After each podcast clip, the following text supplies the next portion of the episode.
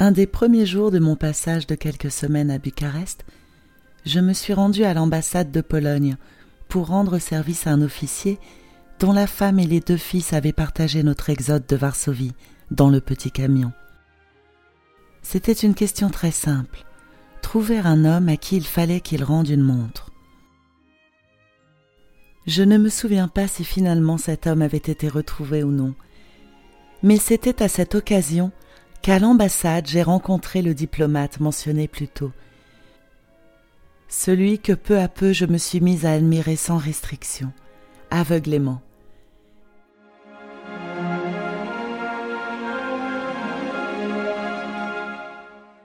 Il était un peu plus petit que moi, assez potelé, un peu chauve, portait des lunettes et était de vingt ans mon aîné. En instance de divorce juste avant la guerre, il n'était pas encore libéré de ses liens de mariage, et en plus de ses désavantages, il avait un caractère pessimiste et difficile. Pourtant, je le trouvais merveilleux. Comment expliquer cela? Entouré d'hommes de tous les âges, souvent admiré par des garçons plus jeunes et bien plus beaux que lui, je ne voyais que mon diplomate chauve, et je n'écoutais que ses paroles. Il faut dire qu'il était très intelligent, et à cet âge tendre, j'admirais surtout l'intelligence chez les hommes. Peu de gens trouvaient faveur à ses yeux, et à l'en croire, le monde n'était peuplé que d'imbéciles. Je présumais ne pas être de cela, puisqu'il m'accordait sa bienveillante attention et consentait à m'instruire et à me guider. Son point de vue réaliste sur toute chose contrastait d'une manière frappante avec celui de mes autres amis, ces pauvres types optimistes et confiants qui ne se rendaient compte de rien. Il m'a semblé qu'il était le puits de connaissance, le comble de prévoyance, de sagesse et de bonté. Son physique ingrat m'importait peu. Aucun autre homme, me disais-je, ne lui arrive à la cheville. Il est au-dessus de tous. En parlant de lui, tout le monde l'appelait Cigogne, ce qui était un anagramme de son nom, mais en m'adressant directement à lui, je lui disais Monsieur, comme nous le faisions toujours en polonais avec ceux que nous ne tutoyons pas. Bien entendu, il m'appelait Madame et me parlait à la troisième personne. Je crois que dès le premier instant, il m'avait trouvé sympathique, car il m'a tout de suite pris sous son aile protectrice en m'expliquant ce qu'il fallait que je fasse pour mon père. Quant à moi, mon attachement qui paraissait au premier abord incompréhensible s'est encore accru sous l'influence de l'attitude très paternelle et très tendre qu'il adopta à mon égard, tout en restant à mes yeux un personnage inaccessible et hors du commun. Je ne prenais aucune décision sans me référer à ses conseils, j'étais toujours prête à le voir quand il me le demandait, et je passais les soirées qu'il voulait bien m'accorder en m'invitant à dîner, à le contempler avec admiration et à écouter ses pronostics sombres et malheureusement prophétiques sur la politique mondiale, sur le développement probable de la guerre ou sur la question polonaise. Décidément, j'avais placé Cigogne sur un piédestal et je buvais ses paroles. Cigogne appréciait ma compagnie et ne faisait rien pour décourager mon admiration. Au contraire, malgré la différence d'âge qui nous séparait, il avait trente-huit ans. Il devait trouver du plaisir à me voir, car il ne laissait pas passer une journée sans me donner un coup de téléphone ou me rencontrer, ne serait-ce que pour prendre une tasse de thé après son travail. Je pense que la situation particulière dans laquelle j'évoluais, où les jeunes filles de mon âge étaient rares, devait y être pour quelque chose, j'avais aussi une personnalité qui lui plaisait, un physique pas trop désagréable, et surtout, je savais faire preuve d'enthousiasme en m'intéressant à tout ce qui m'entourait et en ne me plaignant jamais. Il ne faut pas oublier que ma vie à Bucarest m'éblouissait. Je me conduisais comme une adulte, je réussissais parfois là où les hommes plus avisés échouaient, et la gentillesse de mes nouveaux amis tenait mon moral au beau fixe. Cigogne y était aussi pour quelque chose. En me sortant le soir dans des restaurants qui me semblaient merveilleux, en me traitant comme une personne adulte avec qui on peut parler de tout, il me donnait l'impression que j'étais quelqu'un de très important. Nous nous adressions l'un à l'autre à la troisième personne, mais il m'appelait très souvent mon enfant, C'est assez drôle, en traduction française, cela fait à peu près ça. Mon enfant, j'ai envie d'inviter madame à dîner ce soir au China. Est-ce que madame est d'accord? Et je répondais Avec plaisir, à quelle heure monsieur viendra-t-il me chercher? Nous n'avons jamais envisagé de nous dire tu ou de boire un Bruderschaft nécessaire pour pouvoir le faire. Le Bruderschaft, c'est le petit rite suivant.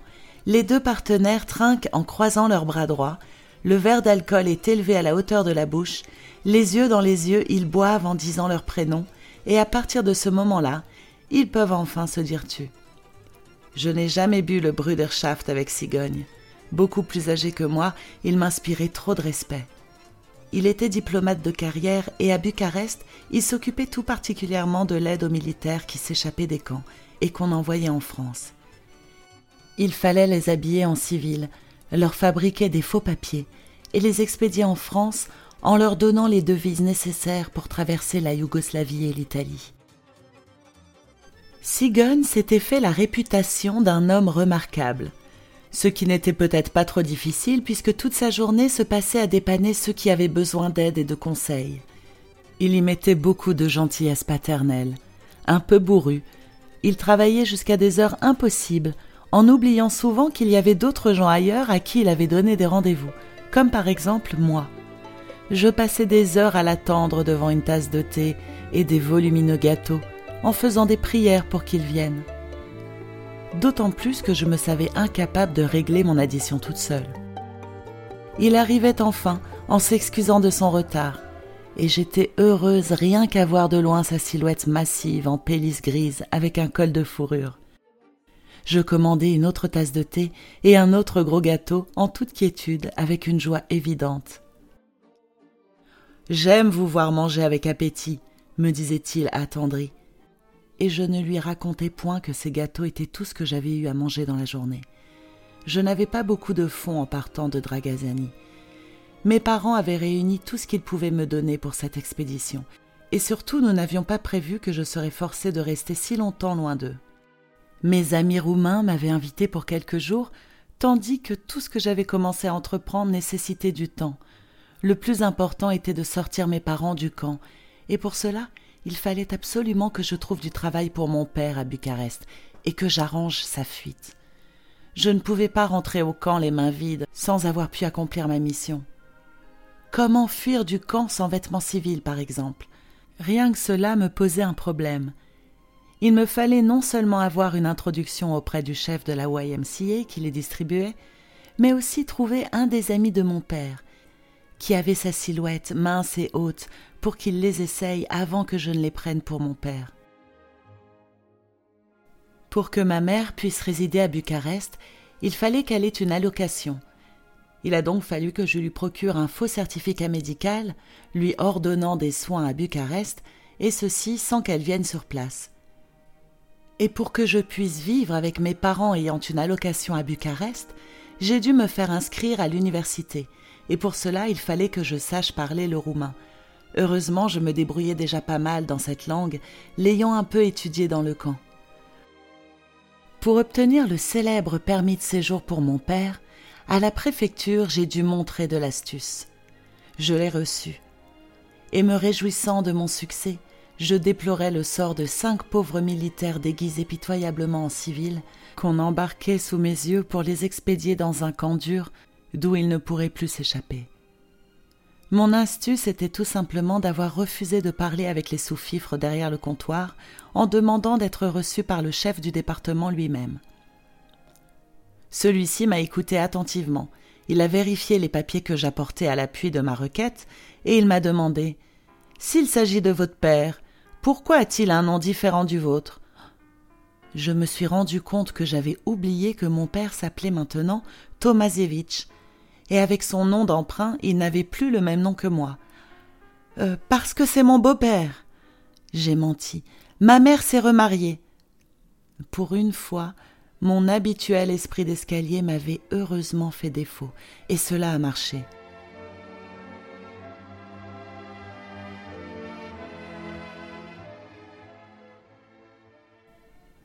Le gouvernement polonais installé à Angers en France voulait récupérer les voitures militaires ou gouvernementales qui avaient réussi à traverser la frontière polono-roumaine.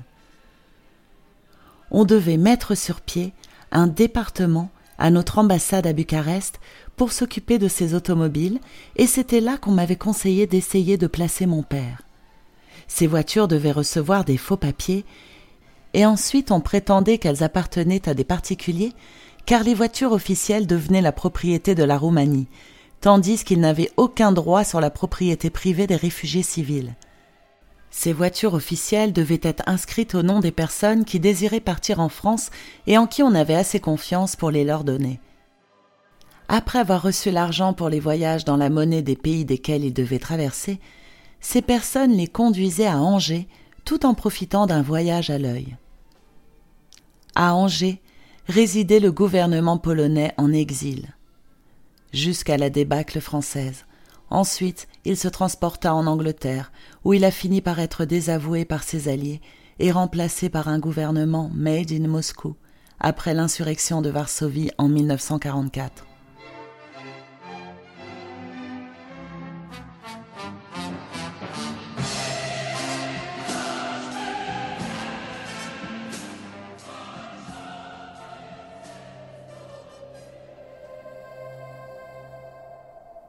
Le couple de Roumains qui m'avait invité à Bucarest pour quelques jours me voyait toujours installé chez eux deux semaines plus tard. Tout ce que j'avais commencé à entreprendre ne pouvait pas être fait en quelques jours, et surtout l'homme que j'attendais, le courrier de notre gouvernement de Paris, n'arrivait toujours pas, et c'était de lui que dépendait l'engagement de mon père dans le bureau de l'ambassade. Je ne pouvais pas quitter Bucarest et rentrer au camp avant d'avoir pu le rencontrer et lui parler de mon père. Je fus donc finalement obligé de déménager à l'hôtel, car je sentais que mes chers amis roumains ne pouvaient pas me garder plus longtemps chez eux. Ils n'étaient pas très à l'aise, je l'avais très vite remarqué. Ils m'offraient du pain sans beurre et du thé sans sucre pour mon petit déjeuner, et quand je restais à la maison le soir, rarement, c'était la même chose. Ce manque de moyens me paraissait surprenant chez un architecte. Je dormais sur un lit de camp dans le minuscule bureau de M. Vrancenu, et il ne m'était plus possible de continuer à rester chez eux, non tellement à cause de mon inconfort qu'à cause du dérangement que je leur causais.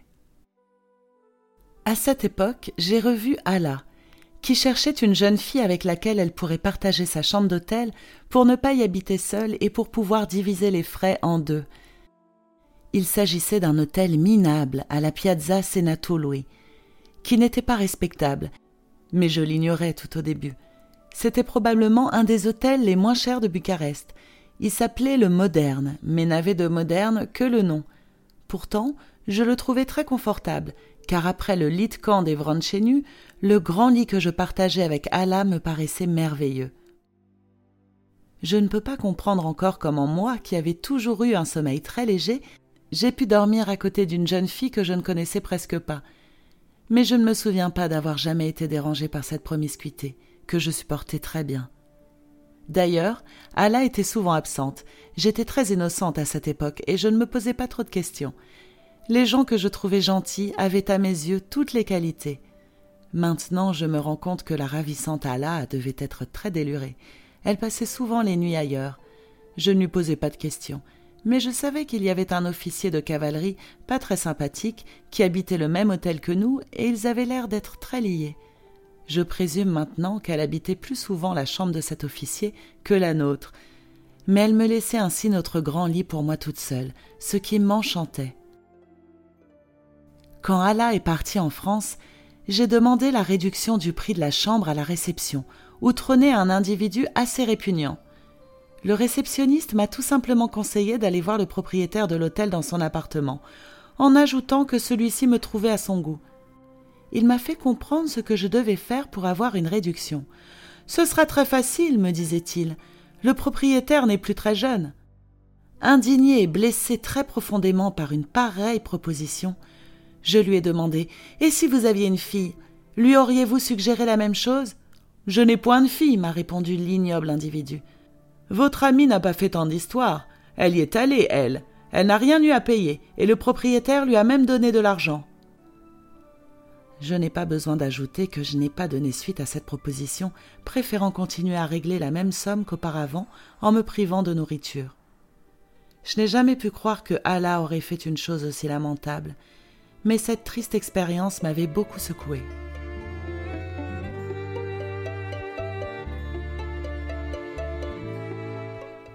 Comme j'avais toujours faim et pas d'argent pour me nourrir, je me disais qui d'ordine et je me levais tard. Vers midi, j'allais presque tous les jours rencontrer des amis qui, comme moi, ne pouvaient pas se permettre d'aller déjeuner dans un restaurant. Notre lieu de rendez-vous était Sora, un magasin genre Migros, avec un petit bar où on pouvait prendre une tasse de café, debout, pour la modique somme de cinq lei. Mes amis étaient des hommes bien plus âgés que moi, parfois même d'âge mûr, des amis de mes parents, des amis d'amis, des connaissances de fortune qui étaient tous très gentils avec moi, et m'entouraient beaucoup moralement dans les moments où je me sentais un peu perdu. Nous échangions nos tuyaux, partagions nos soucis, et nous nous donnions mutuellement des conseils. C'était réconfortant de faire partie d'un groupe d'amis avec lesquels on avait tant de choses en commun. Mon meilleur ami d'alors était un jeune lieutenant des troupes de transmission de réserve qui s'appelait Lolek et qui était ami d'un ami de mon père. Il était très jeune et marié peu de temps avant la guerre. Il fut séparé de sa femme par les événements.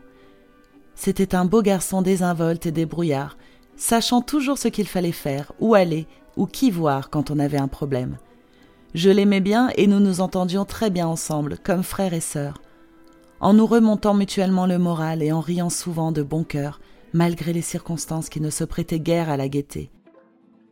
J'ai toujours eu des vrais amis hommes, et j'aimais cette amitié entre un homme et une femme, car je trouvais que la femme, pour une fois, avait tout à y gagner. Même copains, les hommes restaient quand même galants, et vous cédaient la première place partout, en vous traitant avec respect. Pour une femme, c'était merveilleux d'être traitée ainsi, tout en sachant qu'on ne lui demandait rien d'autre que de l'amitié. Depuis mon départ de Pologne et mon amitié avec Marisia, je ne me suis jamais vraiment liée avec une femme.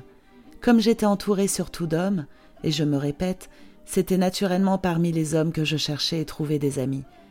Je ne parle pas du tout ici de flirt, mais des amis, des êtres avec qui j'aimais avoir un échange d'idées, chez qui je cherchais le soutien moral et le réconfort en cas de besoin, et auxquels je confiais mes peines, y compris les peines de cœur.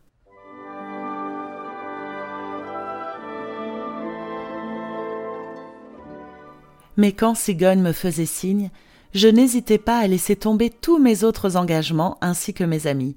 Sigonne m'invitait souvent à dîner dans les meilleurs restaurants de la ville. Et comme avant de quitter mon pays, j'étais trop jeune pour sortir au restaurant en tête à tête avec un homme, cette vie merveilleuse et nouvelle m'avait ébloui. Je pense que le plus gros de son charme résidait justement dans le fait qu'il était le premier homme adulte à s'intéresser à moi et à m'inviter à sortir. Mes parents me croyaient bien surveillée par nos amis roumains, pendant que je passais mes soirées dans des endroits où ils n'auraient pas voulu que je sorte encore. Il y avait le restaurant russe, le Lechenko, où les chœurs tziganes chantaient des airs nostalgiques que je connaissais déjà et que j'adorais. Il y avait la Capsa, la China, le Buculesti, le Rakaru, et un tas d'autres restaurants très à la mode, ainsi que des petits bistrots où on vous servait des grillades sur une planche en bois accompagnées d'un chou ou de concombres salés. Dans chacun de ces restaurants, on réservait à Cigogne un accueil de faveur, la meilleure table, un service empressé. En entrant, nous étions accueillis par l'orchestre qui jouait ses airs préférés, et les serveurs se courbaient en nous emmenant à sa table habituelle. Il distribuait des pourboires faramineux, et il était évident qu'on le considérait comme un très bon client. Il y avait un endroit où on nous jouait des chansons viennoises que j'entendais pour la première fois et que je me suis mise à aimer, une particulièrement, quelque chose comme Wiener zu Traumen, qu'on me jouait chaque fois au violon autour de notre table pour me faire plaisir. Je pense que Sigogne devait être heureux de pouvoir montrer à une toute jeune fille admirative ces endroits qui, sans elle, lui semblaient très ordinaires. À son âge, il avait dû en voir d'autres, mais ma joie spontanée et mon émerveillement changeaient un simple dîner en une fête, il s'était beaucoup attaché à moi, et je suis sûre qu'il était flatté par mon admiration que je cachais à peine. Il me regardait très attendri, me gavant de bonnes choses qu'on mettait sur mon assiette, et sur lesquels je me jetais affamée. J'aurais été morte de honte s'il avait découvert qu'avec lui je prenais toujours l'unique repas de la journée, et que quand il ne m'invitait pas, je me serrais la ceinture. J'espère qu'il ne l'a jamais su ni deviné. Au début de mon séjour à Bucarest, je me suis acheté un chapeau avec une voilette, que je portais avec la fourrure de ma mère, prise en partant du camp de Dragazani. Je donnais l'impression dans cet accoutrement d'avoir au moins vingt ans, et on me considérait comme tout à fait adulte. J'étais même assez élégante car j'avais plusieurs jolies robes emportées de Varsovie dans ma valise, et en me voyant, personne n'aurait pu envisager que souvent je mourrais de faim. Toutes ces qualités mises à part, Sigogne avait un trait de caractère qui me rendait très malheureuse. Il voyait tout en noir. La situation politique, le dénouement des affaires de la Pologne, l'attitude des Alliés à notre égard, même notre avenir à nous deux. Il arrivait à me déprimer terriblement, et en rentrant après une soirée passée avec lui, je ne retrouvais plus mon optimisme et ma joie de vivre, malgré mon estomac rempli et mon âme émue par le bonheur d'avoir pu le contempler et l'écouter. Pourtant, je me considérais très flattée par ses attentions, et je ne me plaignais pas lorsqu'il me faisait attendre dans un café ou bien auprès du téléphone pour un appel qui donnait parfois avec des heures de retard. C'était peut-être parce qu'il m'avait fait tant attendre et tant fait souffrir que je le trouvais merveilleux. Déjà à cet âge tendre, je n'aimais pas la facilité. Je regrettais pourtant encore une chose, le fait qu'il ne sache pas danser, ce qui me paraissait être presque une infirmité. Mais je lui pardonnais tout, même son humeur si sombre, pendant que nous tous à Bucarest étions certains de notre victoire finale et de notre retour triomphal en Pologne. Maintenant je me rends compte que ce que je prenais pour son pessimisme n'était qu'une clairvoyance et une intelligence remarquables. C'était lui qui avait raison, et nous n'étions en vérité que des imbéciles.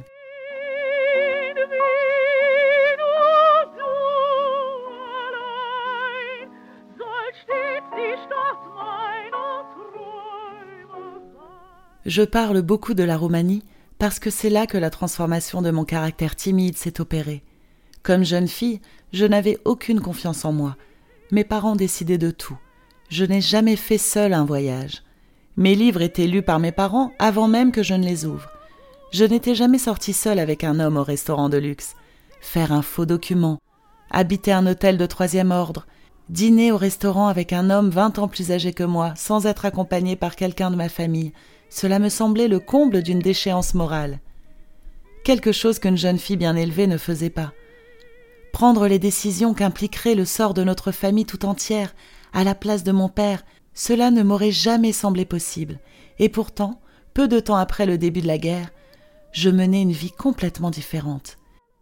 Mes décisions étaient suivies par mes parents, et ma mère avait confiance en mon intelligence et mon charme, qui, d'après elle, facilitaient toutes mes démarches importantes, dans cette époque trouble, chaque simple incident pouvait avoir une grande importance pour le déroulement de la suite de notre vie.